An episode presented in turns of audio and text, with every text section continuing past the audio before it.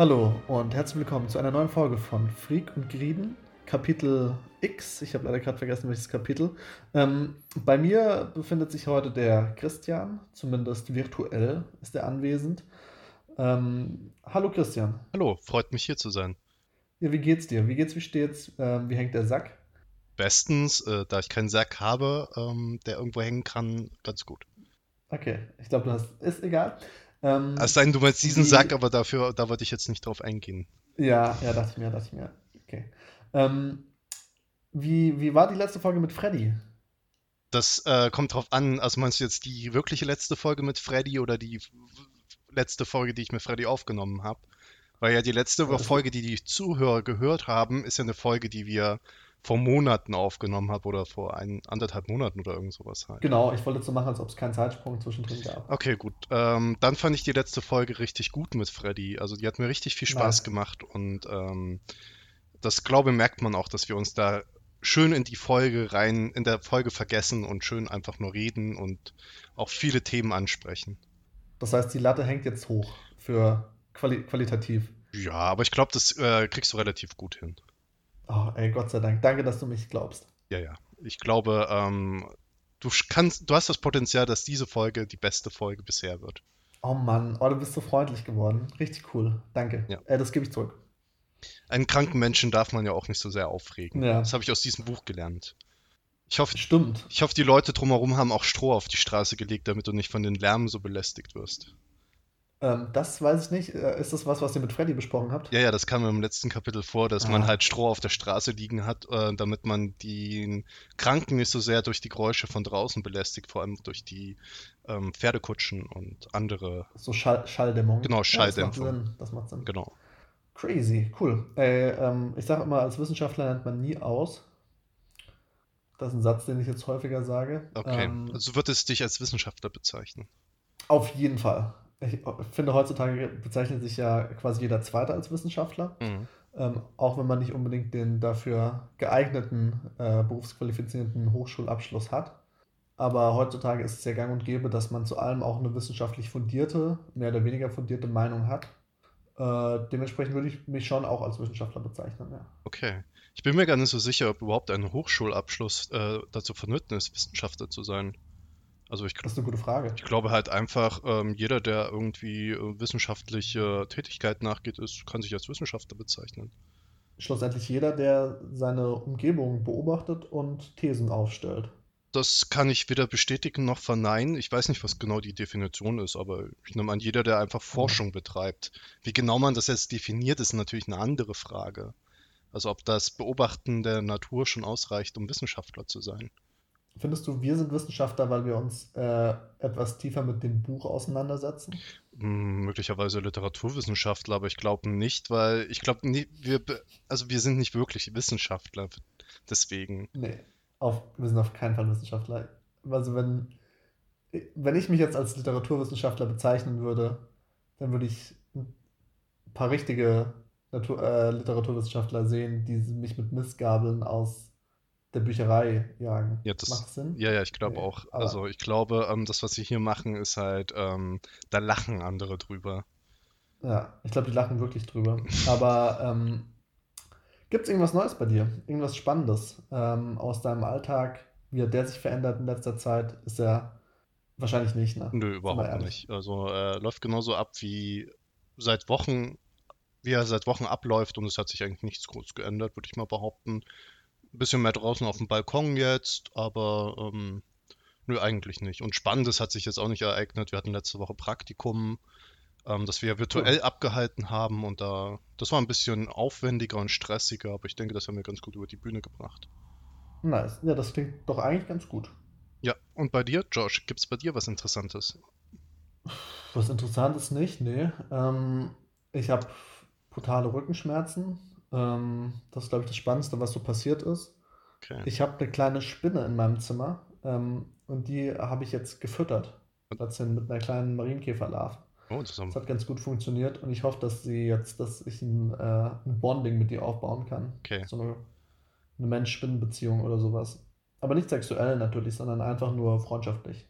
bin ehrlich gesagt, würde ich, äh, würde mich ja mal interessieren, rein wissenschaftlich gesehen, wie da eine sexuelle Beziehung ablaufen sollte. Ähm, weiß nicht, will ich auch nicht wissen. Okay. Ähm, aber ich, ich, ich schaue in letzter Zeit richtig viele YouTube-Videos äh, von Leuten, die so Vogelspinnen haben. Okay. Also richtig fette Taranteln. Und ich habe krasses Gefallen daran gefunden, obwohl ich wahnsinnige Angst vor Spinnen habe, äh, vor so größeren, mhm. ähm, hätte ich richtig Lust, mir eine Spinne zu halten. Okay. Also, ist das komisch? Mhm. Ja, schon eigentlich. Naja, wenn du wirklich Angst davor hast, ist es schon komisch, dass du halt dir eine Spinne halten willst. Halt. Ich würde vermuten, dass du sehr leicht beeinflussbar bist, wenn du dich dadurch einfach dazu verleiten lässt, halt einfach. Ähm, ich glaube aber, das ist ja nichts ungewöhnlich, dass man mal denkt halt, ah, das wäre echt cool. Aber ähm, wenn man dann wirklich rational drüber nachdenkt, ist es natürlich dann wahrscheinlich nichts. Ähm, bei vielen Dingen. Nicht, dass ich sage, dass das Spinnen halt irrational wäre, aber für dich jetzt in deinem Fall wäre es wahrscheinlich ja irrational, eine Spinne dir anzuschaffen, nur weil du ein YouTube-Video gesehen hast. Schlussendlich ist das doch die beste Möglichkeit, um mit der Angst klarzukommen, oder? Boah, da, da, da, kann ich leider nichts dazu sagen, da ich echt nicht in der Angsttherapie drin bin. Ich weiß nicht halt, ob das heutzutage eine gängige Methode ist, sich mit seinen Ängsten zu konfrontieren, um die dann aufzulösen. Es könnte nämlich natürlich auch sein, dass du halt dadurch erst deine Angst nochmal traumatisierst, wenn du dich ständig der Angst aussetzt. Aber ich glaube, schlussendlich ist das äh, so eine Methode, um. Das ist zwar eine sehr brachiale Methode, aber ich glaube, die ist sehr effektiv. Zum Beispiel ein Kind, das Angst hat, ins Wasser zu gehen. Hm. Schmeißt du einfach rein und, in einem Sack. Genau, in einem Sack am besten und äh, mit Handschellen oder einfach gefesselt und geknebelt. Und dann muss es halt damit klarkommen. Und ähm, wenn, wenn das Kind das schafft, dann hat es die Angst überwunden, glaube ich. Und wenn es es nicht schafft, ist es aus dem Genpool raus. Das heißt, die Angst ist auch dann aus ist dem Genpool raus. raus. Und ähm, das ist ja, ja eigentlich für die Menschheit nur gut. Genau, das ist einfach ein utilitaristisches Denken. Und ähm, das fürs Gemeinwohl ist es auf jeden Fall gut, ja. Aber dann müssten die mich genauso wegschmeißen in eine Grube mit Spinnen. Genau. Und da habe ich natürlich keine Lust drauf. Das Individuum will das nicht, aber die Gemeinschaft vielleicht. Aber warum ja. sollte die Gemeinschaft denn wollen, dass du deine Angst vor Spinnen äh, überwindest? Nein, nein, die wollen, dass sie in der Spinnengrube gefressen werden. Ach so, ja, genau, das stimmt natürlich.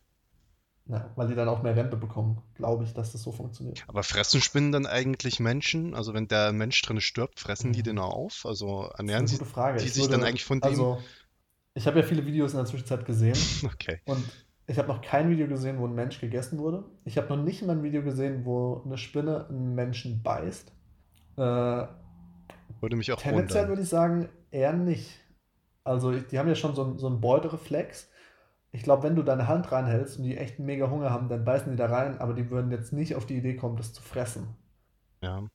Ich frage mich ja halt auch, ob das, äh, also es kommt ja wahrscheinlich auf die Spinne drauf an, wie die halt normalerweise ihre Nahrung zu sich nimmt. Ich glaube, es gibt ja auch Spinnen, die dann halt irgendwas initiieren und dann, dass das flüssig wird. Das machen, glaube ich, alle.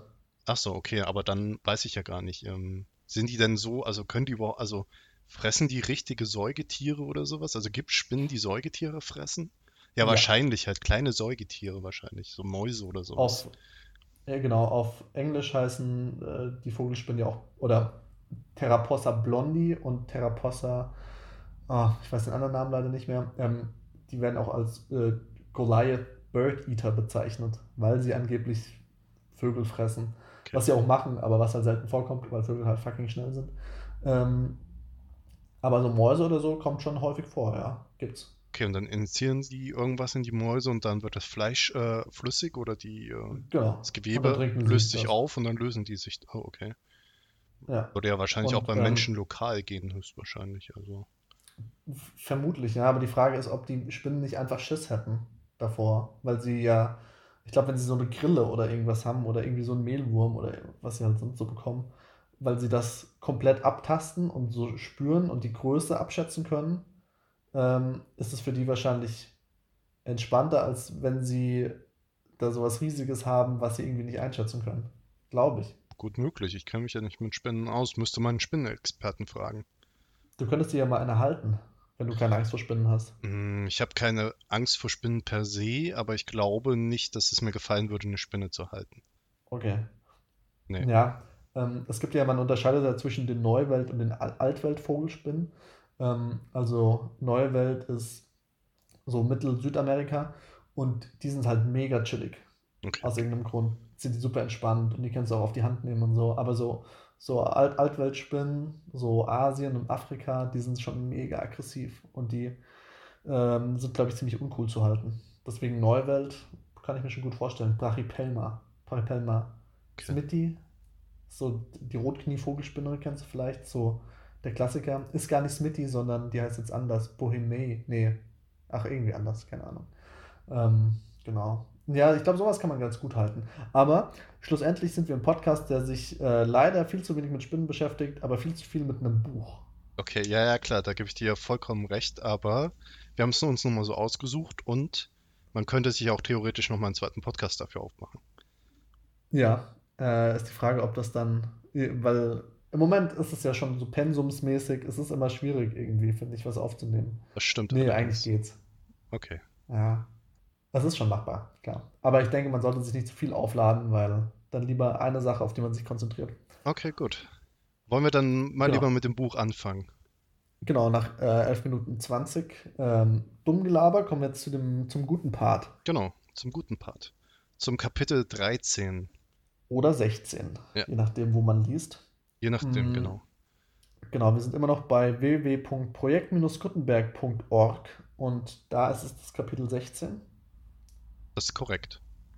Und jetzt hättest du so sagen sollen, wo du dein Kapitel 13 hast, dass es so fließender Übergang ist. Ach so, ich habe, naja, okay, wie ja die Zuhörer bestimmt schon wissen, habe ich hier ein Buch vor mir liegen, halt eine Übersetzung von 2018 äh, von Krieg und Frieden.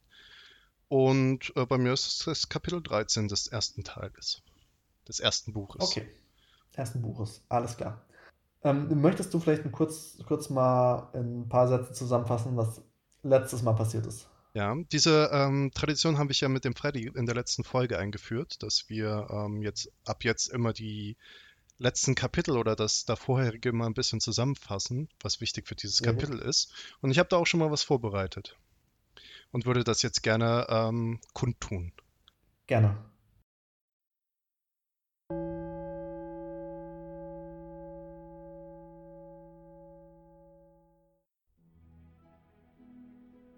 Auf einer Soiree der bekannten kaiserlichen Hofdame Anna Scherer beschwört die verwitwete und verarmte Gräfin Anna Michalowna Trupeskaja den Grafen Wassili, sich doch für den Beitritt ihres Sohnes Boris in die kaiserliche Garde einzusetzen. Nach mehrmaligen Bitten und vergeblicher Abwehrversuche durch den Fürsten kann die Gräfin schließlich diesem das Versprechen abbringen, sich für Boris einzusetzen. Ungefähr zwei Monate später Während eines Besuches der Gräfin Trupeskaja bei ihrer alten Freundin Gräfin Rostow in Moskau erfahren wir, dass Fürst Wasili sein Versprechen gehalten hat und Boris als Fähnrich in die kaiserliche Garde aufgenommen wurde. Allerdings fehlt es momentan der Gräfin Trupeskaja an den finanziellen Mitteln, um ihren Sohn ausrüsten zu können. Deshalb beschließt sie, ihren unverschämt reichen und kranken Verwandten Graf Besuchow aufzusuchen, um sicherzugehen, dass dieser, nach dessen wahrscheinlich baldigen Ableben, seinem Portensohn Boris Geld hinterlässt. Allerdings stellt sich heraus, dass der Graf zu krank ist, um Besuch zu empfangen und man deshalb die Gräfin Tropeskaja wieder wegschicken will. Durch geschicktes Taktieren gelingt es aber der Gräfin, zum Fürsten Vasili vorgelassen zu werden. Durch einen glücklichen Zufall erscheint einer der Nichten des Grafen während des Gesprächs mit dem Fürsten und es gelingt der Gräfin über diese zum Kranken vorgelassen zu werden. Boris trennt sich daraufhin von seiner Mutter mit der Absicht, eine Einladung zum Dinner an Pierre, den 25-jährigen Sohn des Grafen, zu übergeben. Dieser logiert nämlich seit mehreren Monaten im Haus seines Vaters, da er nach einer Episode mit einem Polizisten, einem Bären und einem Fluss aus St. Petersburg ausgewiesen wurde.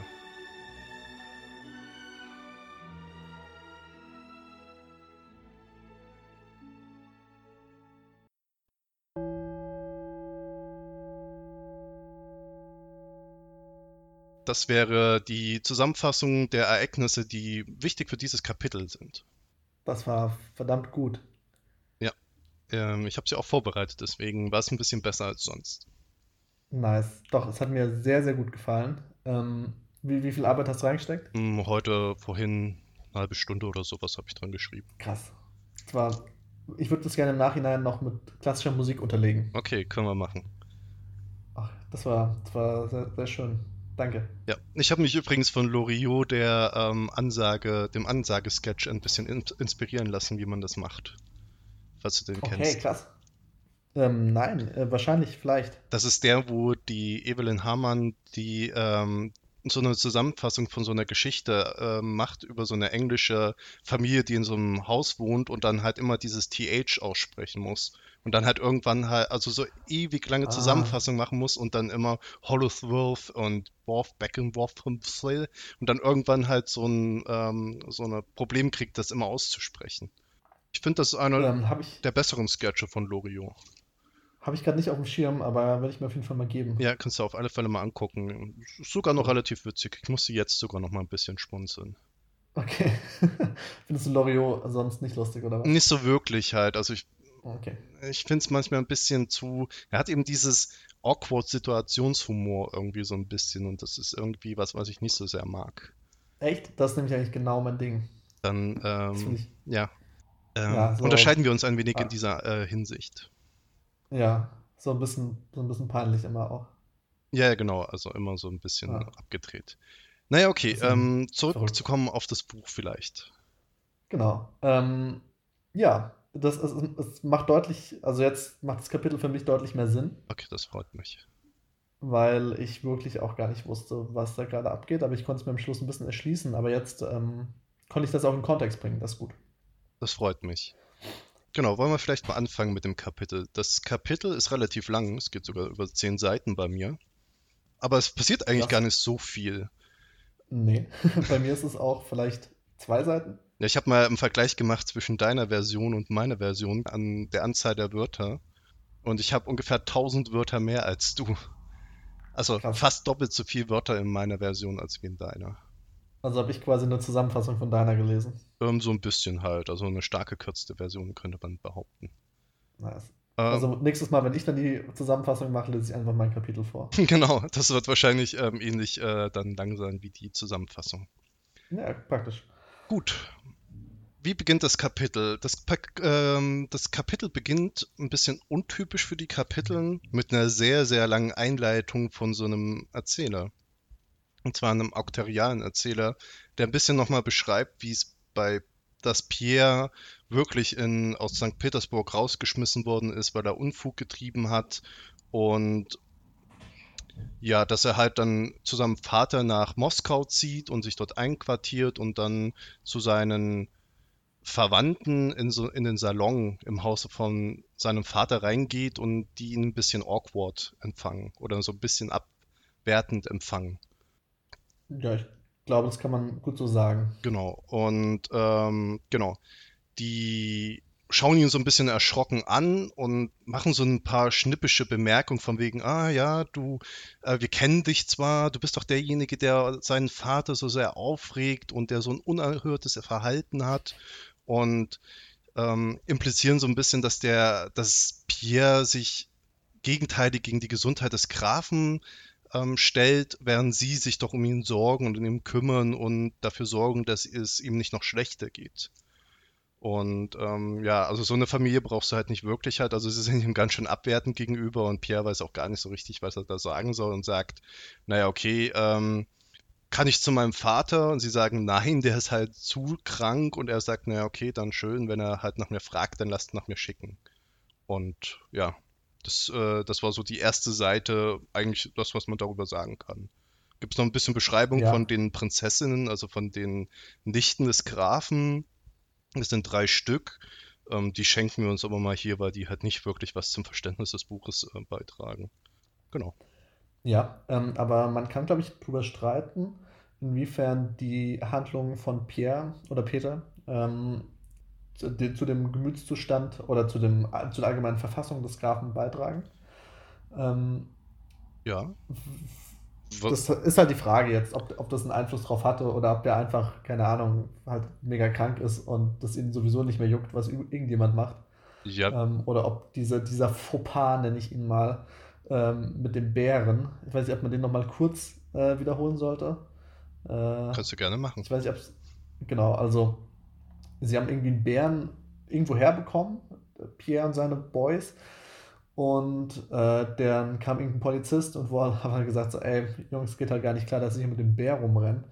Und daraufhin haben sie ihn den Bär auf den Rücken gebunden oder dem Rücken, äh, dem Polizisten auf den Rücken des Bären gebunden. Sie haben ihm quasi einen Bären aufgebunden. Genau. Und ähm, haben ihn dann irgendwie weggeschickt, den Bären, und der ist halt weggerannt mit dem Polizisten auf dem Rücken. Ähm, und die noch, Story hat. Noch ganz Ja. wichtig, sie haben den Bären zusammen mit dem Polizisten in den Fluss geworfen. Ich finde das immer ein Ah, sehr bedeutendes so. Detail äh, in dieser Geschichte, dass sie ihn nicht nur äh, rumlaufen lassen, sondern dass sie ihn halt auch noch zusammen damit in den Fluss werfen, was ich schon sehr ähm, eskalierend finde an der ganzen. Sache irgendwie. Ja. Das ist sowohl Menschen als auch Tieren, tierverachtend. Genau. Ähm, und ja, die, die Story hat dann halt ein bisschen die Runde gemacht und ich würde mal sagen, das trägt nicht unbedingt zu einem guten Ruf der Personen, die da beteiligt waren, bei.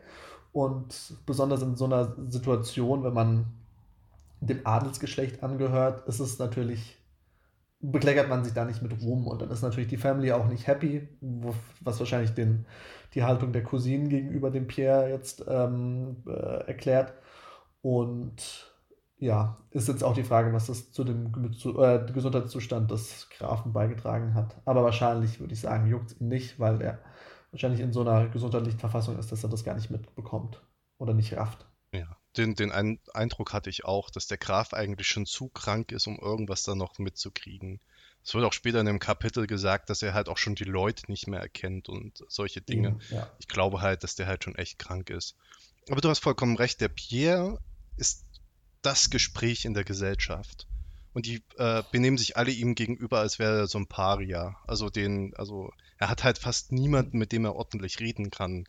Das sollte, das sollte man wirklich im Hinterkopf behalten, weil das nochmal wichtig wird, glaube ich, für die Interpretation im späteren Kapitel. Genau. Ja, er ist ein bisschen einsam. Also, nachdem die äh, Cousinen ihn da fertig machen, ähm, geht er auch auf sein Zimmer, weil er sagt, ruft mich, wenn es geht, wenn ich ihn sehen kann. Äh, und wenn ich es richtig verstanden habe, chillt er dann einfach ein paar Tage in seinem Zimmer und äh, ja, läuft da rum. Ähm, das ist ein wichtiger Punkt, weil du sagst, ein paar Tage macht er das, gell? Ich habe ein bisschen versucht, die zeitlichen Abläufe da einzuordnen und die ganze Sache, die er Pierre ähm, da gemacht hat, also die ersten Teile des Kapitels, die Soiree bei der Anachera, das Treffen bei dem Fürst André und dann auch diese Episode mit dem Bären, das hat alles so um den 1. Juli rum stattgefunden. In den letzten Kapiteln haben wir ein paar Hinweise darauf gekriegt, dass ähm, wir jetzt mittlerweile schon im August sind. Und ich habe mir mal ein bisschen die Mühe gemacht, nachzu äh, nachzurechnen, ähm, welches genaue Datum wir haben. Und wenn ich nicht falsch liege, anhand der Hinweise, die ich hatte, sind wir gerade am 26. August. Und das bedeutet, das sind nicht nur, also das sind schon sehr, sehr viele Wochen, die der Pierre da alleine auf seinem Zimmer rumhockt. Ja, krass. Ähm, genau. Und ich glaube, das sieht man auch so ein bisschen an seinem Verhalten, dass er da halt ähm, nicht ganz unbeschoren da rauskommt. Also der hat da, glaube ich, schon einen Ja, kleinen ja. Knacks abgekriegt. Was ja auch natürlich ist. Ich meine, das ist schlussendlich eine Situation, die wir wahrscheinlich jetzt in der Zwischenzeit alle ganz gut nachvollziehen können. Ähm, Heimisolation. Ähm, irgendwann hat man die Schnauze voll. Genau. Oder man dreht durch. Eins von beiden. Ähm, ja, genau. Und dann äh, bekommt er aber doch noch Besuch. Ja, ich würde gerne, ge- genau, das äh, stimmt vollkommen. Ich würde gerne noch mal was kurz vorher dazu sagen. Dav Ja. Davor kommt noch der, also die, diese Episode mit den, ähm, mit den Verwandten, also mit den Nichten, die findet halt irgendwie an einem unbekannten Zeitpunkt da zwischen dem 1. Juli und 26. August statt. Und auf dem Tag danach kommt ja der Fürst Vasili an und quartiert sich da in das Haus ein. Den haben wir ja, das wissen wir ja schon, dass er da wohnt aus dem letzten Kapitel. Aber der ist auch erst irgendwie zusammen mit dem Pierre oder nach dem Pierre angekommen und hat sich einfach da mal in das Haus einquartiert. Und der lässt den Pierre zu sich rufen und sagt ihm halt unverhohlen ins Gesicht halt, der Graf ist sehr krank, sehr krank. Du solltest ihn keinesfalls besuchen.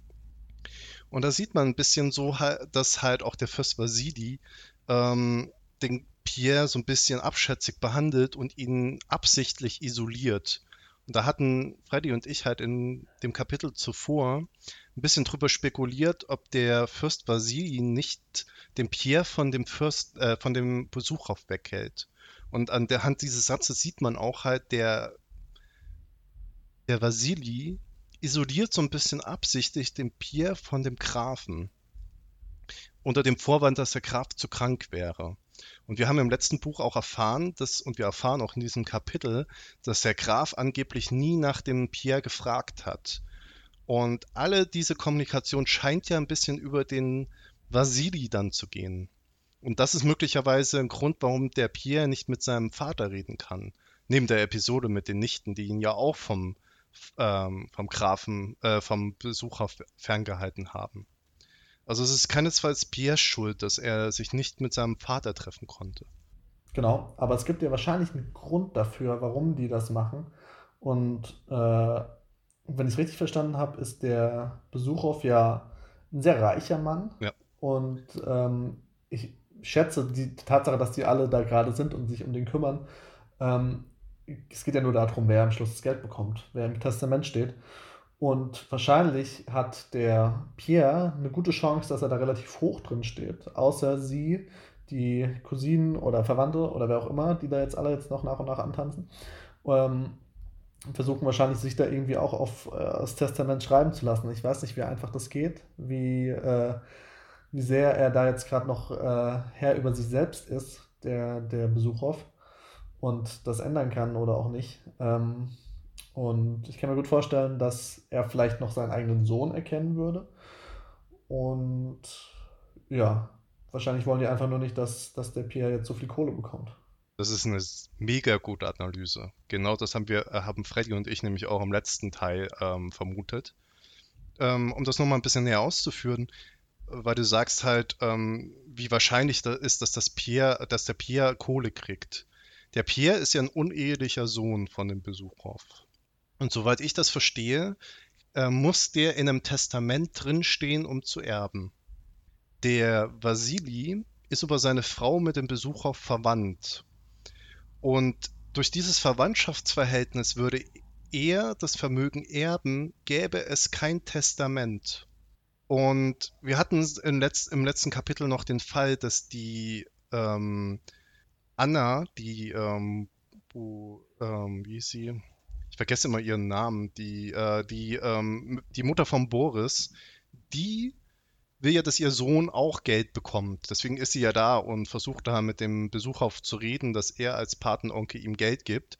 Auch der würde nur Geld kriegen, der Boris, wenn der im Testament drin steht. Das heißt, wir haben so ein bisschen die Konstellation Pierre, die Anna gegen den Vasili. Und ich glaube, deswegen mhm. ist dem Vasili auch im letzten Kapitel nicht recht gewesen, dass die Anna zum Onkel geht und ähm, da irgendwie ihre Hilfe anbietet, weil da dadurch möglicherweise ähm, sichergestellt wird, dass kein Testament zur Seite gebracht wird. Das kann gut sein, ja. Und die Frage ist, ja? wie, wie ähm, bewusst ist das dem, äh, dem Pierre? Ich glaube, der Pierre ist das überhaupt nicht bewusst. Okay. Ich glaube, der Pierre ist halt leider einer, der ähm, nicht in diesem Ränkespiel mit drin ist. Also der kennt sich da überhaupt nicht gut aus in der Gesellschaft und wie das ist mit den äh, Ränkespielen unter Fürsten und Adligen. Weil er hat ja auch im Aus ja. Ausland studiert und war jetzt nicht in ähm, Russland ähm, mehrere, sogar ein Jahrzehnt lang oder so. Und ich glaube, der hat ja überhaupt keine Ahnung davon, dass das halt äh, ihm die Fälle wegschwimmen können. Okay, und ja, spannend auf jeden Fall. Man muss ein bisschen weiter im äh, Auge haben, wie, wie der Pierre sich verhält. Ja, und auch die, äh, ich würde ja auch sagen, alle anderen. Ja, der Vasili und die, ähm, die Anna Michalowsna, die sind wahrscheinlich auch nochmal, also ich glaube, da kommt es zum Showdown zwischen den dreien. Ich glaube, von den dreien hängt ein bisschen ab, wie es ausgeht. Also ob der Pierre jetzt was erbt, ähm, weil, er, weil das Testament durch die Anna sichergestellt wird, oder ob der Vasili das Testament zur Seite bringen kann und dann mit dem Pierre um sein Erbe prellt. Und also da, da geht es ein bisschen drum, glaube ich, wie die Geschichte weitergeht. Ja. Ähm, die Frage ist, meinst du, das wird jetzt der Main Plot? Oder meinst du, das ist jetzt einfach nur nochmal so vor, vorgeplänkelt für irgendwas äh, viel Größeres? Naja, aus der Struktur des Buches würde ich ja vermuten, dass der Pierre kam ja sehr häufig vor. Also der kam ja im ersten Teil fast durchgehend durch vor. Ähm, und dann hat es auf einmal gewechselt auf diese Anna Michalowska. Und ich glaube halt, die Anna ist nur so nochmal dieser Teil, um da Spannung reinzubringen und es nochmal zu einer Erklärung. Jetzt taucht der Pierre ja auch wieder auf. Deshalb glaube ich schon, dass das die Hauptstory sein wird erstmal. Also für den nächsten Teil des, äh, nächsten Teil des Buches. Okay. Ähm, was vermutest okay, du gespannt. denn? Ja, ich finde es schwierig. Ähm, ich kann das Buch noch nicht ganz einschätzen. Es gibt ja auch eigentlich keinen Protagonist. Ähm, ich würde sagen, wenn jemand Protagonist ist, dann wohl eher im Moment Pierre. Ja. Ähm, am Anfang hätte ich halt gesagt, die Anna, Michelan, nee, wie ist sie? Anna? Äh, Michalovna, du, äh, ach so, die Anna Scherer meinst du? Äh, genau, Anna Scherer. Am Anfang hätte ich gedacht, die vielleicht. Ähm, aber ich weiß noch nicht ganz, wo das Buch uns hinführt. Sowohl ähm, vom Plot als auch von den, von den Personen. Ähm, ich kann mir gut vorstellen, dass es einfach mal irgendwann einen harten Cut gibt und komplett neue Leute auch auftauchen und komplett neue Story vielleicht, die natürlich was mit der alten Story zu tun hat. Mhm. Ähm, aber ich kann mir vorstellen, dass es eine neue Plotline geben wird. Aber keine Ahnung, ist eine Vermutung. Ich würde vermuten, dass das Wenn dann immer hin und her switcht hat, dass das immer komplexer wird halt, dass man mehreren Personen möglicherweise folgt und dass die sich aber immer wieder näher kommen und dann immer wieder was zu tun haben. Mich erinnert es ja ein bisschen so an so eine Soap gerade. Du hast halt irgendwie so ja. deine Hauptpersonen so ein bisschen und die können halt aber auch ihre eigenen Geschichten erleben, kommen dann aber auch später mit den anderen Personen immer wieder zusammen. Und in einer Folge kommt mal eine Person hauptsächlich vor, ist dann die Geschichte von Pierre. Und dann gibt es halt wahrscheinlich dann irgendwann, denke ich mal, wieder irgendwie Episoden, da geht es dann halt um eine komplett andere Person, je nachdem, wer da jetzt halt wichtig ist. Ich glaube, der Boris wird ja auch nochmal wichtig und so. Wo der ja eigentlich nur so nebenbei auftritt. Und äh, vielleicht ja. der Anatol oder so, halt, die haben wir ja kaum was gehört gerade. Also von denen haben wir ja noch gar nichts erfahren. Von denen. Äh, das ist alles gut möglich. Genau. Ja. Aber wir werden sehen. Und ich finde ja gerade das im Moment spannend, da man gar nicht weiß, in welche Richtung das geht. Und das hat. Ähm, die Frage ist, ob, ja. ob man das noch irgendwann erfährt oder ob sich das durchzieht. Kann ja auch sein. Ja, irgendwann wird man es ja erfahren. Hm. Spätestens am Ende hoffe ich doch. Spätestens dann, vermutlich. Außer es ist äh, Open End. Ah, du, naja, okay, das glaube ich aber irgendwie nicht. Nee, wäre wär sehr komisch. Ich glaube eher, ähm, das wird halt irgendeinen Abschluss kriegen, in irgendeiner Art und Weise. Ja, vielleicht eine Jetztzeit. Vielleicht hört es damit auf, dass drei Jungs einen Podcast darüber machen. Ach so, okay. Hm, das wäre ja. Das wäre mega cool. Das wäre mega cool, aber sehr unwahrscheinlich. Oder wir erfinden ja, eine Zeitmaschine und reisen dann zurück und schreiben das Buch unter dem Pseudonym ja, Zeit... Leo Tolstoy. Das wäre cool. Aber bei Zeitmaschinen ist es leider äh, unrealistisch geworden. Ähm, aber es könnte ja, also rein theoretisch, besteht im Moment die Wahrscheinlichkeit, dass es wirklich so ausgeht. Wie ausgeht? Sorry. Naja, dass, dass, wir drei, äh, dass wir drei einen Podcast aufnehmen, in dem Buch auch, dass, dass es über uns geht. Dadurch, dass wir das noch nicht wissen, gibt es eine, eine ganz kleine Wahrscheinlichkeit, dass es so ausgeht. Und das wäre halt richtig cool. Und ich denke, dass das auch sehr motivierend ist, das jetzt fertig zu lesen, um zu schauen, ob es wirklich so ist. Okay, da bin ich ja mal gespannt, ähm, was da ich am auch. Ende rauskommt. Ja, wahrscheinlich nichts Gescheites, aber das ist okay. Aber das wäre ja zu hoffen, dann wäre ja nämlich das Buch kürzer. Also dann, dass nichts Gescheites rauskommt? Nein, äh, dass wir in dem Buch vorkommen, weil dann ja ein großer Teil von dem Buch ja nur davon handelt, wie wir über das Buch reden. Das bedeutet, dass das, das Buch gar nicht so lang ist, darüber zu reden, wie wir denken, dass es ist. Weil wir ja schon einen Teil wissen. Das ist ja eher die Frage, ob das nicht nahtlos übergeht. Also das... Da, wo das Buch aufhört, fangen wir an. Ach so. Und dann würde ich sagen, nehmen wir auch nichts vorweg. Okay, aber das finde ich ja schon ein bisschen anmaßend, dann zu sagen halt, ja, okay, wir sind jetzt hier die Erweiterung von äh, Tolstoy. Wenn wir nicht wirklich im Buch ich, vorkommen. Ich weiß ja nicht, was der, was, was der sich gedacht hat. Ach so, okay. Kann ja, vielleicht war, war er einfach nur ein Genie und konnte in die Zukunft sehen. Okay, das ist aber eine sehr spezifische Zukunfts, äh, Zukunftseinblick. Ja. Was ich damit eigentlich sagen wollte, ist, vielleicht einfach mal Augen aufhalten und schauen, ob man vielleicht eine Anspielung sieht auf, auf uns. Uns. Okay. Ja, wer weiß. Man kann ja viel interpretieren. Vielleicht äh, repräsentieren wir auch eine der P Personen in dem Buch. Ey, vielleicht. Ich weiß es nicht. Kann gut sein. Vielleicht haben wir auch den Part schon lange übersprungen und haben ihn einfach überlesen. Möglich. Äh, übersprungen haben ja, wir ihn ja nicht, aber überlesen dann höchstwahrscheinlich. Ich glaube, dass wir auf jeden Fall drin waren, aber wir wahrscheinlich in der Übersetzung irgendwie rausgefiltert wurden. Achso, weil die gar nicht wussten, was sie damit anfangen sollen. Ja. Podcast konnten die nicht übersetzen und dann haben sie gesagt, ja komm, lass mal den Nebensatz weg. Okay, aber erstaunlich erfolgreich dafür, dass die Leute noch nicht wussten, was ein Podcast ist, äh, dass das Buch ähm, so erfolgreich war. Also, dass da Teile ja. drin vorkommen, die gar nicht zusammen, äh, also gar nicht fassen konnten, worum es da geht. Deswegen ist das Buch auch so erfolgreich geworden dann. Ja. Genau aus dem Grund. Okay, ähm, wollen wir mal weiter mit dem Buch. Ja, ähm, Genau, also der äh, Pierre der ist jetzt anscheinend schon eine sehr lange Zeit in seinem Zimmer, ähm, was auch immer er dort macht. Und aber das ist echt eine gute Frage, ne? Also, was macht man so lange in einem Zimmer? Und Weil ich würde jetzt sagen, okay, man sitzt halt, man dattelt am Laptop, jetzt eine Woche wirklich daheim sitzen in einem Zimmer. Man sitzt am Laptop, dattelt irgendwie rum, liest vielleicht mal ein Buch. Äh, weiß nicht, aber dann hört es auch schon auf. Aber stell dir mal vor, du hast wirklich kein mediales Entertainment. Ich glaube, dann wird einem schnell mal langweilig. Ich glaube, da äh, schnappst du mal schnell über. Ja. Wenn du halt wirklich nichts zu tun hast, also ähm, ich glaube, da kriegen viele Menschen echt einen Lagerkoller. Ja, das kann, kann gut sein. Ähm, ich finde aber so schlimm, also bei Pierre ist es nicht so schlimm. Findest du? Also zumindest in, in dem Text, den ich gelesen habe, klingt das nicht so, als ob er irgendwie krass durchgedreht ist. Okay, soll ich mal die Symptome vor, äh, vorlesen? Ich habe sie mir mal notiert. ja, bitte. Ähm, genau.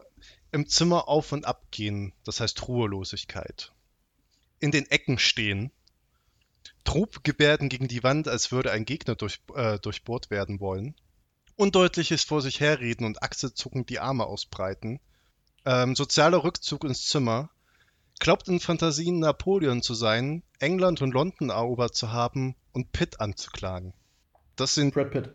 Mh, hm, genau, Brad Pitt. Okay, krass. Ich dachte, der kommt erst später. Ähm, ja, okay, jetzt wo du das so gelistet hast, sehe ich es auch. Da sehe ich auch, welche Sätze ich in äh, meiner Version überlesen habe. Äh, ja, okay. Also es, es scheint ihn schon zu schaffen zu machen. Ja, ich glaube schon sehr.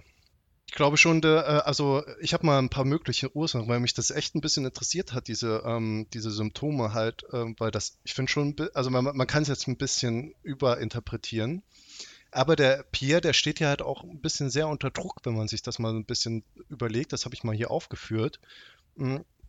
Der Pierre leidet unter sozialer Ausgrenzung durch die Verwandtschaft, eine unsichere Zukunft, sein Vater ist schwer erkrankt und hat gar keine, und seine Freunde sind zurzeit nicht verfügbar, da die alle in St. Petersburg sind. Das bedeutet, der Pierre ist eigentlich mega stark isoliert und hat eine sehr, sehr unsichere Zukunft. Einmal, weil er gar nicht weiß, was er werden will. Also er hat überhaupt keinen Beruf und wie du das ausdrücken willst, leckt nur rum. Und seine Zukunft wird sogar noch unsicher, unsicherer, weil sein Vater bald sterben könnte, der ihn ja die ganze Zeit mit finanziell unterstützt und er ja nicht weiß, was passiert, wenn ihm nicht das Erbe gegeben wird. Genau, wir haben ja gesagt, dass er das noch nicht so auf dem Schirm hat, dass er da vielleicht von betroffen ist. Also ist die Frage, ob ihm das zusetzt. Ja, das stimmt. Das ist die Frage, ob es ihm zu. Äh, ja, ich glaube nicht, dass. Äh, ach so, ich meinte halt, er hat es nicht so auf dem Schirm, dass da jemand ihm das Erbe wegnehmen könnte. Aber ich glaube, er hat schon auf den Schirm, dass sein Vater sterben könnte, ohne ihm das Erbe zu hinterlassen. Also ich glaube, hm, diese Eventualität okay. weiß er schon, dass die existiert. Ja. Genau. Okay, ja, interessant. Ähm, gut. Ähm, was jetzt passiert ist, äh, die Fürstin, jetzt muss ich schauen, dass ich die Namen nicht durcheinander hau. Okay, ich glaube, ähm, der Anfang ist schon mal falsch. Aber ja, mach mal weiter. Nein, nein, nein, nein. Okay, die gut. Fürstin deren Sohn so. der Boris ist, die ist zu Besuch. Richtig. Genau, die ist beim Besuchhof gerade im Zimmer und kümmert sich um den Kranken oder versucht da rauszufinden, wie es dem Kranken geht. Genau, wie heißt die Fürstin? Die Fürstin heißt, ähm, da führst du mich gerade in Bedrängnis, da muss ich nochmal kurz drüber nachdenken. Ah, ähm, hier, du Brett. Trupeskaja heißt, heißt sie. Genau. Anna Michailowna Trupeskaja wird sie genannt. Die heißt auch Anna Michailowna. Ja, das ist ja die Anna Michailowna. Also es gibt niemanden weiter, der Anna, äh, die Anna Michailowna heißt. Ah, Mist, ich dachte, die heißt Anna Michailowna Scherer. Nee, nee, nee, das ist nur Anna Scherer. Also ah, ich glaube, die hat okay, keinen okay. Mittelnamen angegeben bekommen bisher. Okay. Ja, zu schwach, schwache Leistung, Herr Tolstoi. Ähm, genau, die Fürstin D. -Punkt ist nun auch zum Besuch äh, beim Grafen. Wahrscheinlich, um ihm das Erbe abzusnatchen. Ähm, das ist sehr wahrscheinlich. Ja, ihre Motivation ist eher ein bisschen was vom Erbe abzusnatchen. Ja. Nicht das Ganze. Ja, genau. Also ich glaube, das ist genau, unwahrscheinlich, dass sie das kann. Wir haben ja davor gehört, dass es denen finanziell nicht gut geht. Genau. Ähm, also ist es sehr wahrscheinlich, dass sie auch dem Geld, äh, nach dem Geld aus sind. Und genau, der Boris kommt natürlich auch mit. Der jetzt ja ähm, in der, was ist er nochmal genau? Nee, er hat studiert. Nee, nee, er ist, ähm, er ah. ist auf, äh, durch Hilfe seiner Mutter, die ja genau. Einfluss auf den Fürsten Vasili genommen ha hat, in die Garde aufgenommen wird, also in die kaiserliche Garde und ist da jetzt Fähnrich und muss ausgerüstet okay. werden. Also er braucht da Uniform und äh, Säbel und alles, was man so als Soldat braucht. Da muss man sich alles selber ausrüsten. Kriegt man nicht vom Staat geschenkt oder so. Und ähm, das würde 500 Rubel kosten. Und die Gräfin Tropeskaja, also die Anna Michalowna, die hat äh, nicht mehr als 25 Rubel oder irgend sowas in der Tasche und kann, weiß nicht, wie sie den ausrüsten kann. Und wenn sie das nicht kann, dann ist alles verloren, was sie bisher gemacht hat. Das wäre schlecht. Ja. Ähm, kann man, haben wir das jetzt eigentlich schon mal gemacht? Wie viel sind 25 Rubel? Was kann man damit machen? Äh, das habe ich schon mal gemacht, ähm, das äh, auszurechnen. Ähm, da müsste ich aber erst wieder meine Aufzeichnung rausholen, das weiß ich gerade nicht. Ja, also kurz, nee, sind irgendwie 25 Cent zu der damaligen Zeit, das ist aber auch nochmal wieder mehr wert. Ähm, aber wenn du ein bisschen weiter redest, kann ich nebenbei mal nachgucken. Oh, ich soll reden. Ähm, genau. Äh, reden. Über das Buch oder generell? Ich mache einfach allgemein. Ähm, okay, über das Buch wäre natürlich ja. nett, aber. Ähm... Ach so, ja, ich kann auch, ich kann auch kurz nochmal ins Buch schauen. Ähm, genau, der Boris ist jetzt da. Der Boris ist der Sohn der Frau Gräfin D. -Punkt. Genau. Und der Boris, weil wie es halt immer so ist, ne, die Mutter sagt so, ja, komm, spiel mal mit den Kids im Haus.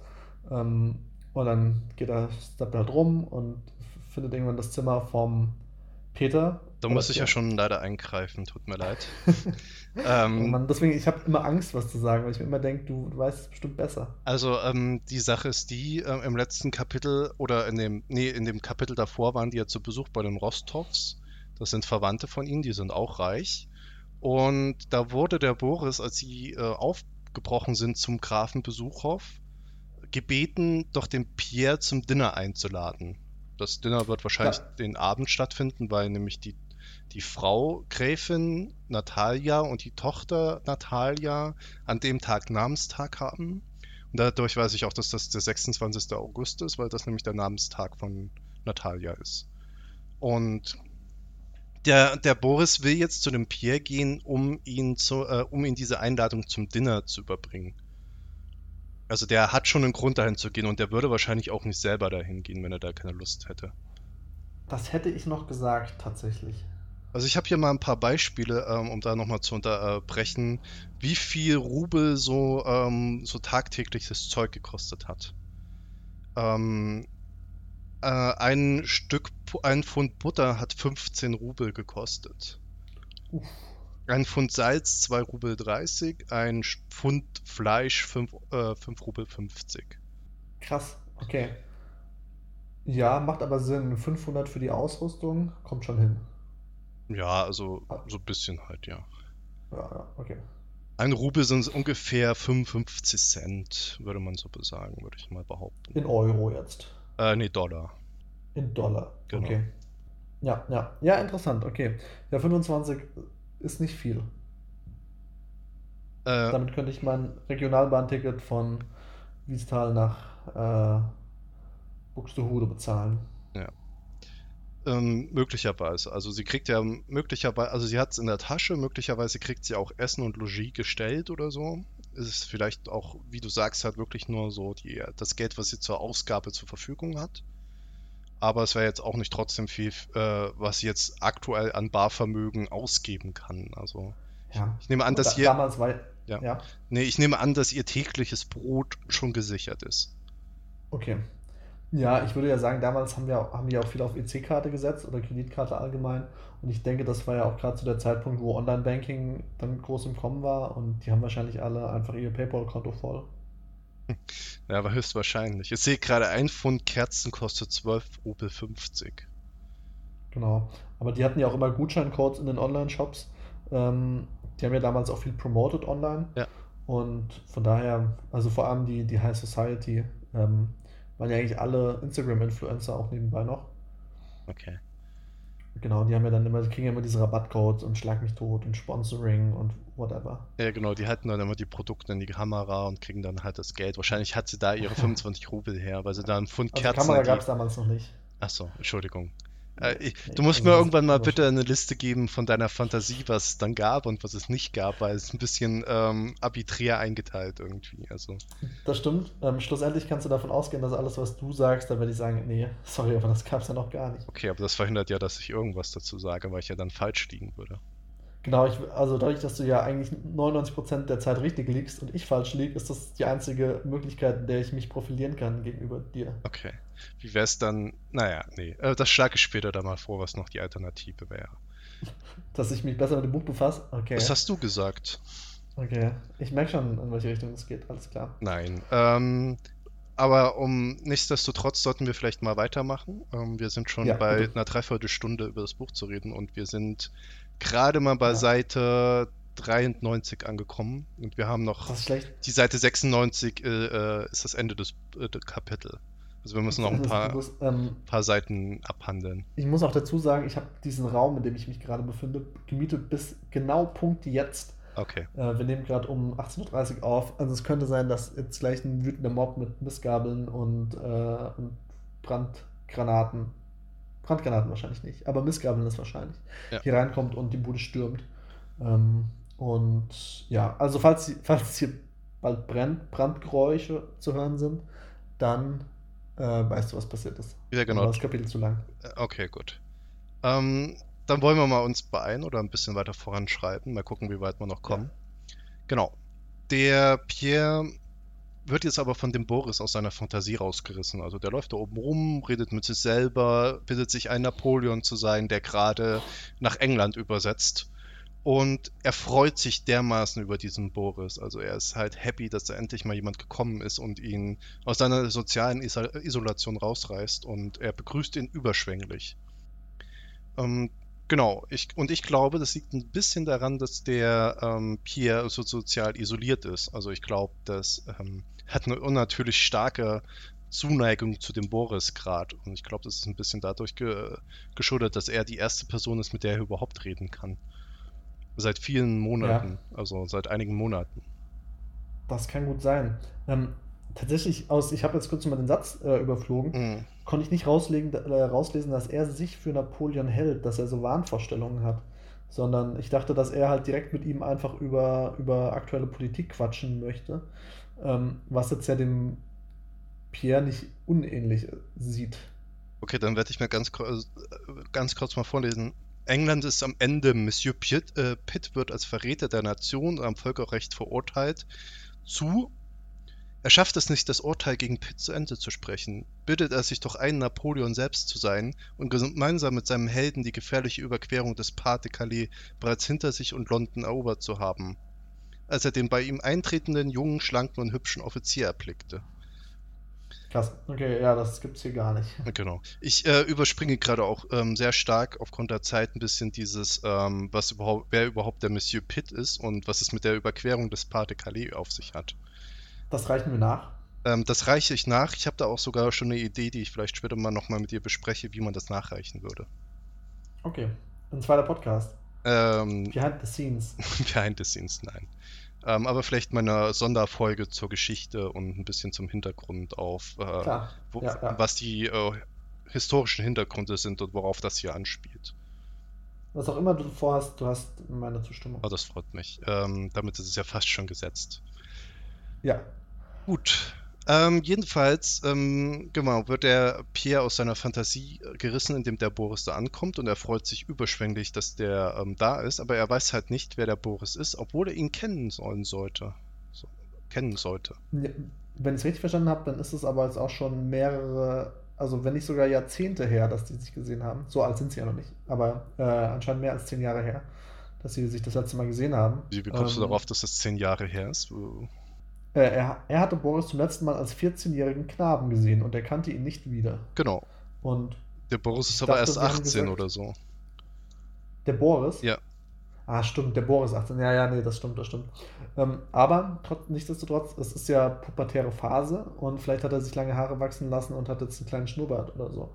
Ähm, von daher, ich denke, wenn sich ein Mensch verändert, dann ja wahrscheinlich in der Zeit zwischen 14 und 18. Ich glaube auch. Also es ist jetzt nicht ungewöhnlich, dass man die Leute nicht wiedererkennt nach vier Jahren, ja. äh, wenn die vorher in der Pubertät, also gerade die Pubertät durchgemacht haben. Also, ja, vielleicht hat er Akne, vielleicht hat er keine Akne mehr. Ähm, es ist einiges möglich. Also ich glaube nicht, weil er sehr als sehr hübsch beschrieben wird. Also ich glaube schon, okay. dass er ein sehr adretter, hübscher Mann ist. Also genau. Okay. Aber ähm, der Pierre erkennt ihn leider nicht und das erkennt auch der Boris, dass der Pierre ihn nicht erkennt und ähm, ja, lässt ihn aber trotzdem auf der vollkommen falschen Fährte und übermittelt ihm einfach die Einladung der Rostovs zum Dinner. Und daraufhin denkt der Pierre, dass der Boris der Sohn von den Rostovs ist, nämlich der Nikolai. Und die Episode ist auch so ein bisschen auf witzig geschrieben, der Zeit natürlich ähm, entsprechend, dass der Pierre ähm, sagt, ah, Graf Rostock, dann sind Sie sein Sohn Ilja. Stellen Sie sich vor, ich habe Sie zum ersten Mal nicht erkannt. Wissen Sie noch, wie wir auf den Sperlingsberge gefahren sind mit Madame Jacot? Das ist lange her. Und wie wir wissen, heißt der Sohn ja nicht Ilja, sondern der Sohn heißt Nikolai. Und das stellt halt auch der Boris halt einfach ähm, so ein bisschen lächelnd und spöttisch ähm, äh, klar und sagt halt, nee, nee, der Sohn, der heißt Nikolai und der Vater heißt Ilja und diese Frau Jaco, die kenne ich überhaupt nicht und wovon reden sie eigentlich so durch die Blume ge gesprochen und sagt halt, dass er, zum ersten Mal sagt er hier, dass er der Sohn der Anna ist, also der hm. ähm, ja. Trupeska, ja. Also der hat schon ein bisschen den Schelm im Nacken, der äh, Boris. äh, und hat ein bisschen den Pierre auf die falsche Fährte gelockt. Und ähm, das macht ihn auch ein bisschen Spaß, dass er da den Pierre so vorführen konnte. Aber dann. Aber ganz ehrlich, ja. wenn so ein bisschen, bisschen verrückter Typ vor dir steht, der einfach so ein bisschen durch ist im Moment, ähm, ich nehme es ihm nicht übel, dass er sich ein bisschen über den lustig macht. Ja, das stimmt. Auch weil der Pierre halt der, die Etikette gar nicht kennt. Normalerweise gibt es wahrscheinlich auch für sowas ähm, Regeln, wie man da vorgehen sollte. Also so die Leute begrüßt und sagt, hallo, wer sind Sie, warum sind Sie hier? oder so, aber der Pierre ähm, denkt halt, dass er ihn erkennen müsste aus irgendwelchen Gründen. Und das nimmt der Boris ähm, zum Anlass, ihn auf die Schippe zu nehmen. Okay, ja, genau. Und äh, nachdem er dann quasi rausgefunden hat, dass er Boris ist, äh, labert er ihn direkt wieder mit Napoleon zu und fragt ihn, was er von seiner Expedition hält und wie schlecht es den Engländern gehen wird und Genau und dass Villeneuve es ja nicht verpatzen soll. Wer wissen will, äh, will was mit Boulogne der Expedition und Napoleon in England und so auf sich äh, hat, der, den muss ich leider vertrösten auf ein anderes Mal, wahrscheinlich eine Sonderfolge oder sowas halt, wie ich ja schon gesagt habe, wo wir dann solche Dinge vielleicht mal klären. Es sind aber Anspielungen auf gerade aktuelle politische Ereignisse. Also tagesaktuell bei uns gerade. Naja, sagen wir mal geopolitisch aktuell. Das ist jetzt tagesaktuell, ja, aus ähm, Zufall sind sie sogar sehr tagesaktuell. Also der äh, hier 26. August, da geht gerade ähm, ge geschichtlich gesehen schon ähm, sehr, sehr viele Dinge ähm, vor. Aber genau, das glaube ich, weiß der Pierre jetzt nicht so. Also der erwähnt das halt nur, weil das halt eine einfach so längerfristig was Stattfindendes ist. Es ist so ein bisschen, ja. wie man sagen würde, halt, ja, okay, die USA wird halt irgendwann mal vielleicht Iran angreifen oder so oder den Irak und man weiß aber nicht genau, wann das stattfinden wollen. Das ist halt vielleicht so ein monatelanges Ding. Man weiß, die bereiten sich drauf vor und da könnte irgendwas passieren oder so. Aber man weiß nicht, ob es überhaupt da stattfindet und ob es stattfindet und so. Aber so in der Art und Weise könnte man sich das vorstellen. Ja, ja. Das, oder ja. Nordkorea. Ja, genau, sowas in der Art und Weise halt. Und äh, man merkt halt, da ist gerade was vor, die Leute planen was, da könnte was passieren. Ähm, mhm, das sieht und so, mhm. die bringen sich in Stellung und man weiß aber nicht, ob es dann wirklich passiert oder nicht passiert oder ähm, von welchen Gründen das dann abhängt. Genau. Genau. Und der, der Boris, der antwortet auch ganz souverän drauf, weil der anscheinend auch wenig Bock auf dieses Thema hat. Man sagt, ähm, hier in Moskau fragt man wenig nach Politik. Und äh, versucht ihn direkt irgendwie abzuwimmeln, weil er anscheinend keinen Bock hat, darüber zu reden. Naja, ich glaube halt eigentlich nicht nur, dass er da keinen Bock hat, drüber zu reden. Ähm, es wird halt explizit genannt, ähm, dass er überhaupt keine Ahnung hat von der ganzen Sache. Und da sieht man mal, wie erschreckend ungebildet eigentlich dieser Boris ist. Der hat, der ist unwillig, sich über politische Ereignisse zu, äh, zu informieren. Und das ist halt ein Ereignis gerade, das halt darum geht. Also er ist gerade Offizier und zieht gerade in den Krieg gegen Napoleon. Ihn interessiert aber überhaupt nicht die geopolitische ähm, Lage oder wie die Politik gerade ist. Er liest keine Zeitungen. Ähm, er hat noch nie von wichtigen politischen Ereignissen gehört. Ihm geht es halt nur um Dinner und Klatsch. Ähm, er weiß nichts darüber, denkt nicht darüber nach. Ähm, All diese Dinge zeigt eigentlich, dass dieser Boris halt mal erschreckend ungebildet ist, was Politik angeht. Ähm, dafür, er ist eine Flachpfeife. Genau, ist, also in Hedge. dieser Hinsicht ist er halt mal nicht der hellste in, äh, im Köcher. Im Gegensatz zu einem Pierre, der sich halt da absolut dafür interessiert, wie wir ja wissen. Hast du gerade gesagt, der hellste im Köcher? Ja, der hellste im Köcher, ja. Woher kommt das? Ähm, es ist eine falsche Redensart, die ich gerade aufgesagt habe. Ach so. Also ich glaube nicht, dass es der hellste im Köcher gibt. Ähm, okay, aber ich hatte kurz gedacht, weil ähm, ja Glühwürmchen, wenn man die fängt und dann nicht der hellste im Köcher. Ich weiß auch nicht, warum ich gerade auf der hellste, warum ich gerade, warum ich gerade auf den, der... wie bitte? Ja, nee, alles gut, erzähl. Warum ich gerade auf den hellsten im Köcher gekommen bin, vielleicht ist das auch ein Sprichwort, aber ich kann mir nicht erklären, was es sein soll. Also, also ich habe es noch nie gehört, aber ich habe gerade gedacht, dass, weil du das so souverän gesagt hast, dass es wirklich eins ist und habe mir gedacht, woher das kommt. Keine Ahnung. Aber interessant, ja. Jetzt, jetzt hast du es neu, neu erschaffen. Genau, das ist jetzt mein Sprichwort. Ähm, wird sich ja verbreiten, da wir ja auch ähm, so eine große Zuschauerschaft haben, äh, Zuhörerschaft haben. Die werden das natürlich alle verwenden. Ja, auf jeden Fall. Die Wahrscheinlichkeit ist sehr, sehr groß. Genau. Aber wir erfahren jetzt halt, um da jetzt wieder auf das Kapitel zu kommen, wir erfahren, äh, bevor der Mob da eintritt, ähm, wir erfahren, ja. dass, ähm, dass Moskau nichts anderes zu tun hat, als zu tratschen. Und über wen tratschen sie? Ähm, über den ähm, hier den, äh, den Adel über Pierre und den Grafen und wem der Ganz Grafen richtig. das Vermögen hinterlässt. Darüber. Hast du vollkommen recht. Genau. Und, ja. und das ist ja eigentlich ein Treppenwitz der Geschichte. Ja, den habe ich auch verstanden, aber du kannst ihn mir vielleicht dem Publikum nochmal erklären. Naja, weil ähm, anscheinend hat ja, also Moskau interessiert mal gar nichts. Also die Leute interessiert halt nur ihre eigene kleine Welt und nicht irgendwie, was der Napoleon da gerade in Frankreich ähm, ab zieht oder was der gerade vorhat, das interessiert die halt dann überhaupt nicht. Also die haben überhaupt kein Interesse an Geschichte.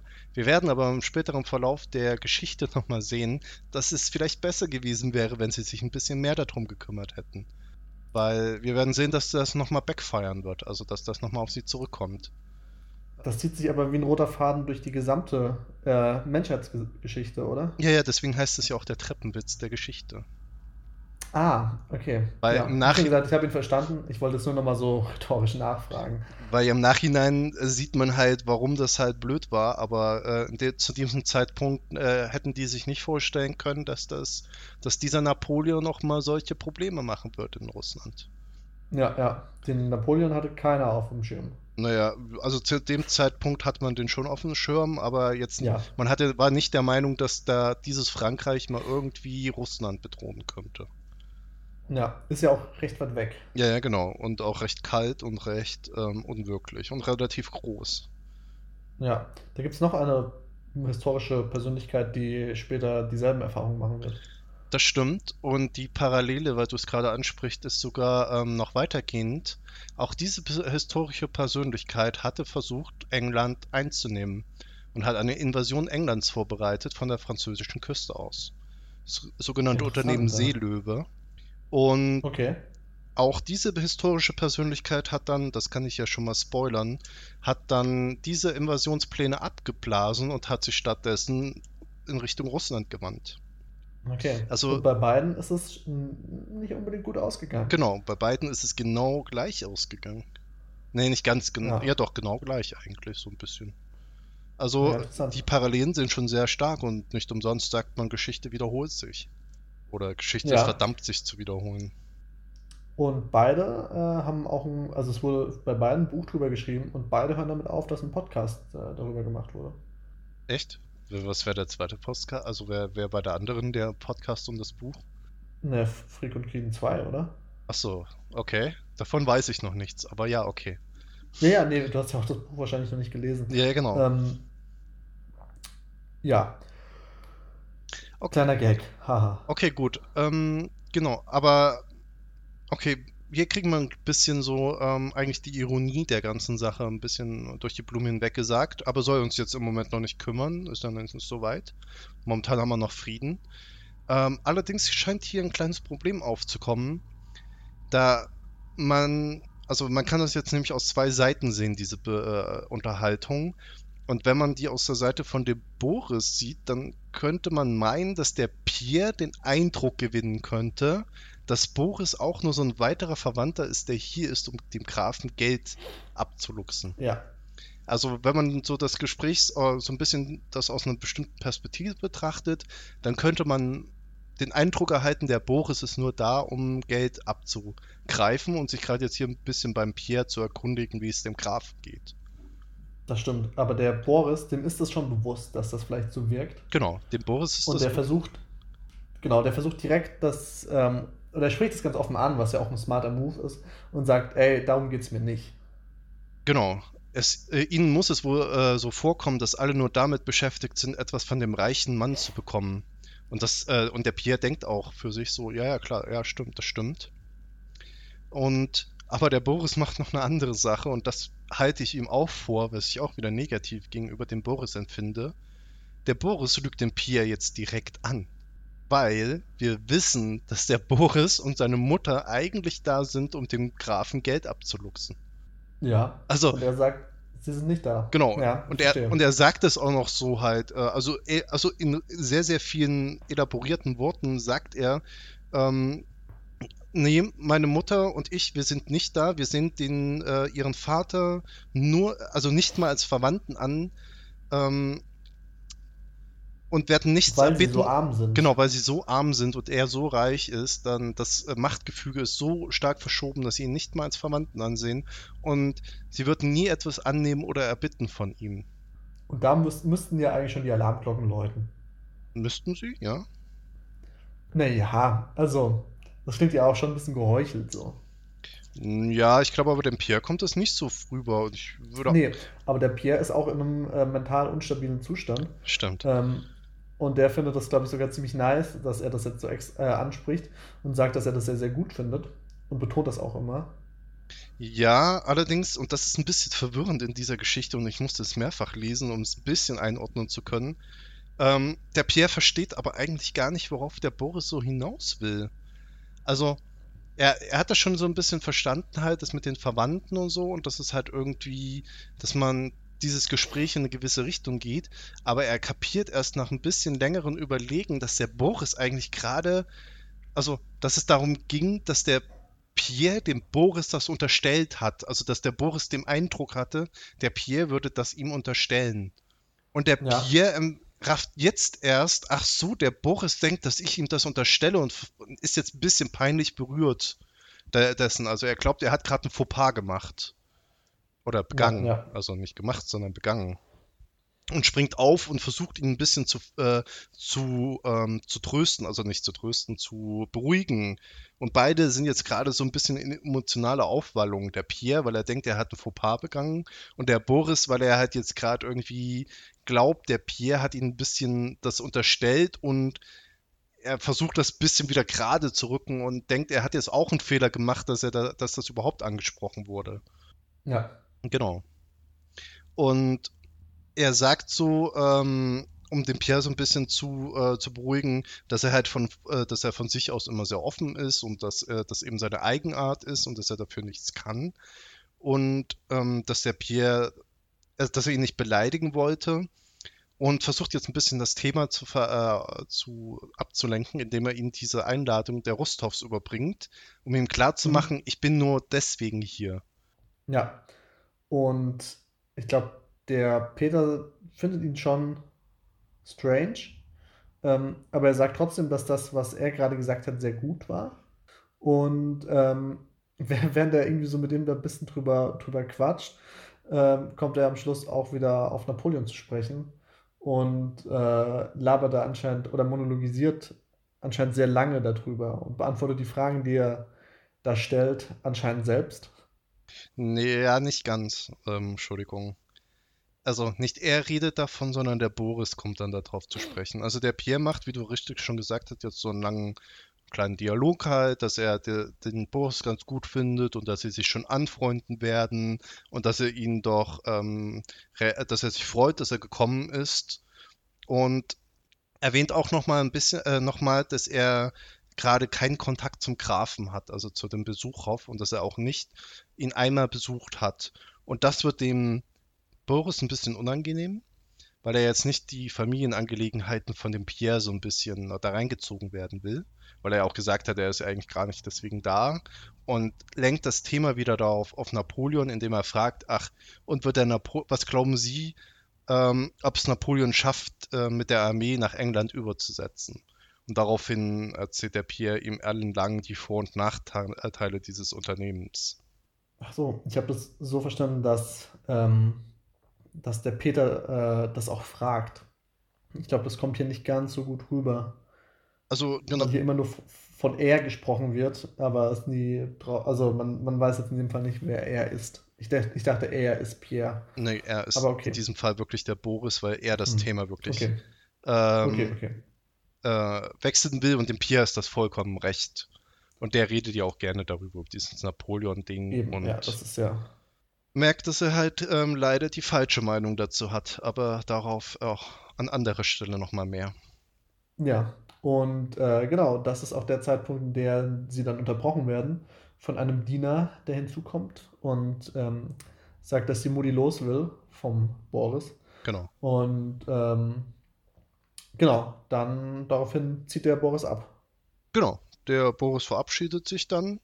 Und der Pierre macht es in einer recht awkwarden Art und Weise, aber ne, okay, er ist halt eben Pierre.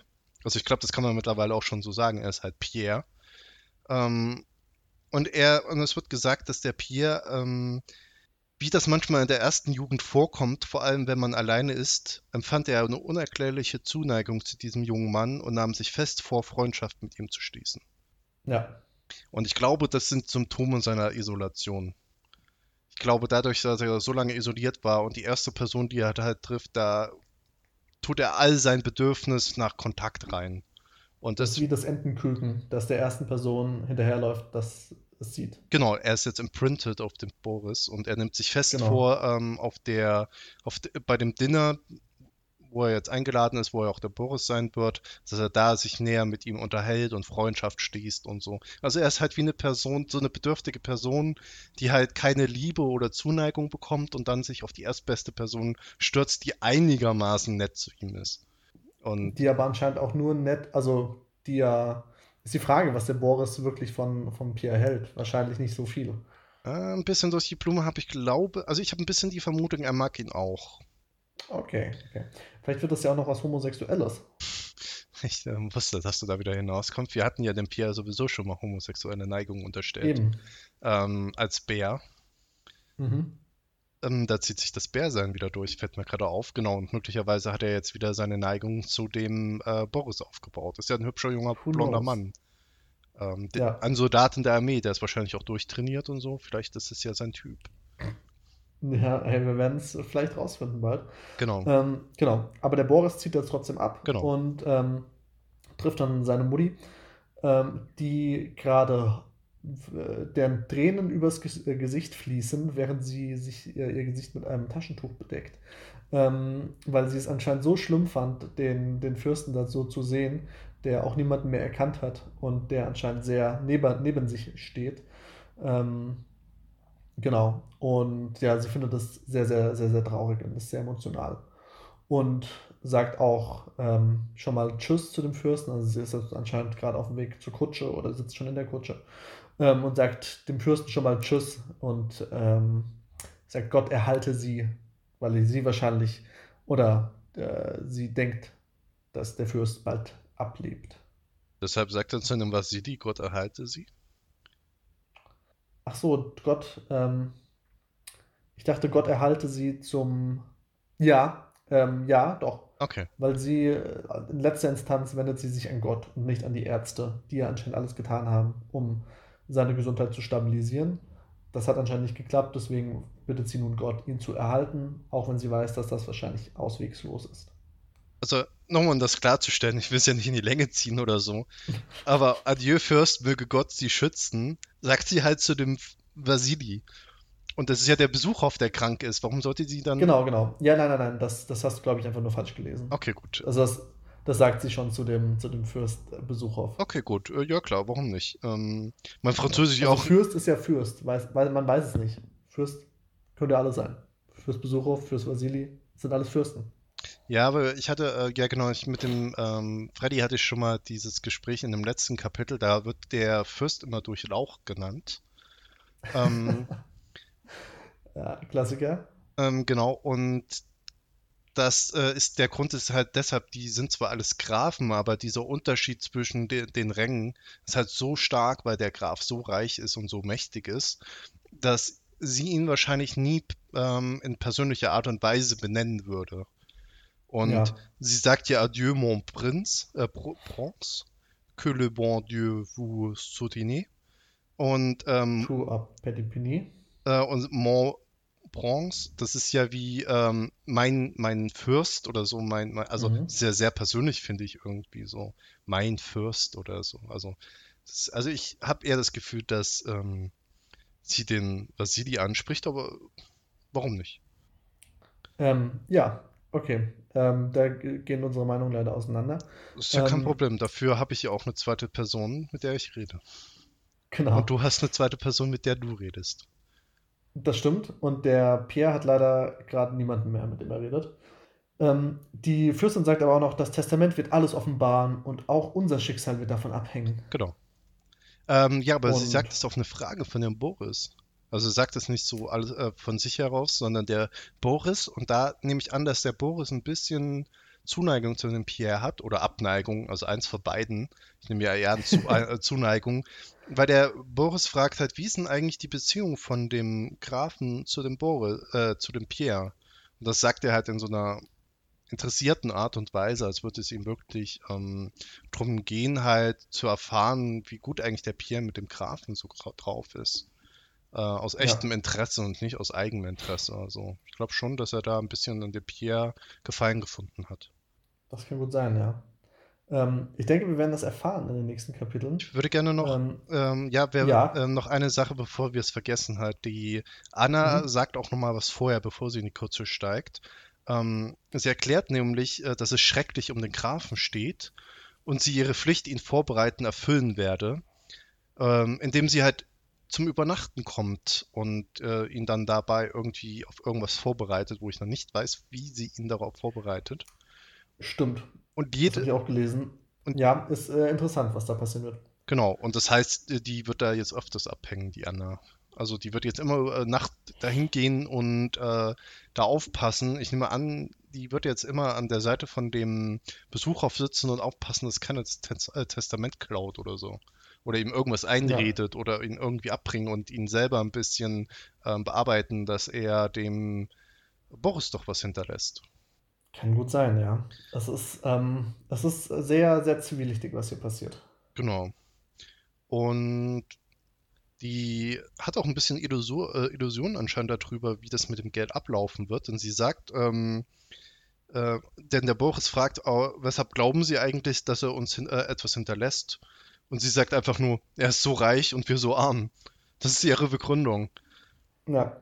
Und da, darauf sagt er einfach, das ist äh, noch lange kein Grund. Und sie so, oh mein Gott, oh mein Gott, wie schlecht steht es um ihn, rief die Mutter aus. Ähm, also sie ignoriert einfach diese Frage nach, ähm, warum bist ja. du eigentlich sicher, dass er uns Geld hinterlässt? Gibt überhaupt keinen Grund. Und sie, äh, oh mein Gott, oh mein Gott, oh mein Gott. Also, also äh, sie vermeidet. Die Frage ist, ob das, ja, ja. ob das äh, bewusst passiert äh, oder ob sie vielleicht wirklich getroffen ist davon. Aber wahrscheinlich nicht. Ich glaube nicht, das ist alles nur gespielt. Also wir erfahren im Verlauf dieser, der ersten Kapitel haben wir erfahren, dass sie alles tun würde, damit ihr Sohn eine sichere Zukunft bekommt.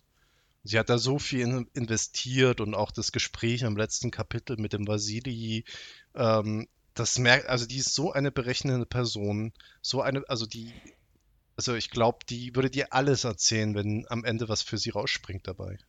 Das kann gut sein, ja. Gut, Du, wir hätten das Kapitel geschafft. Kapitel 16, äh, Schrägstrich 13 ist abgehakt. Ja.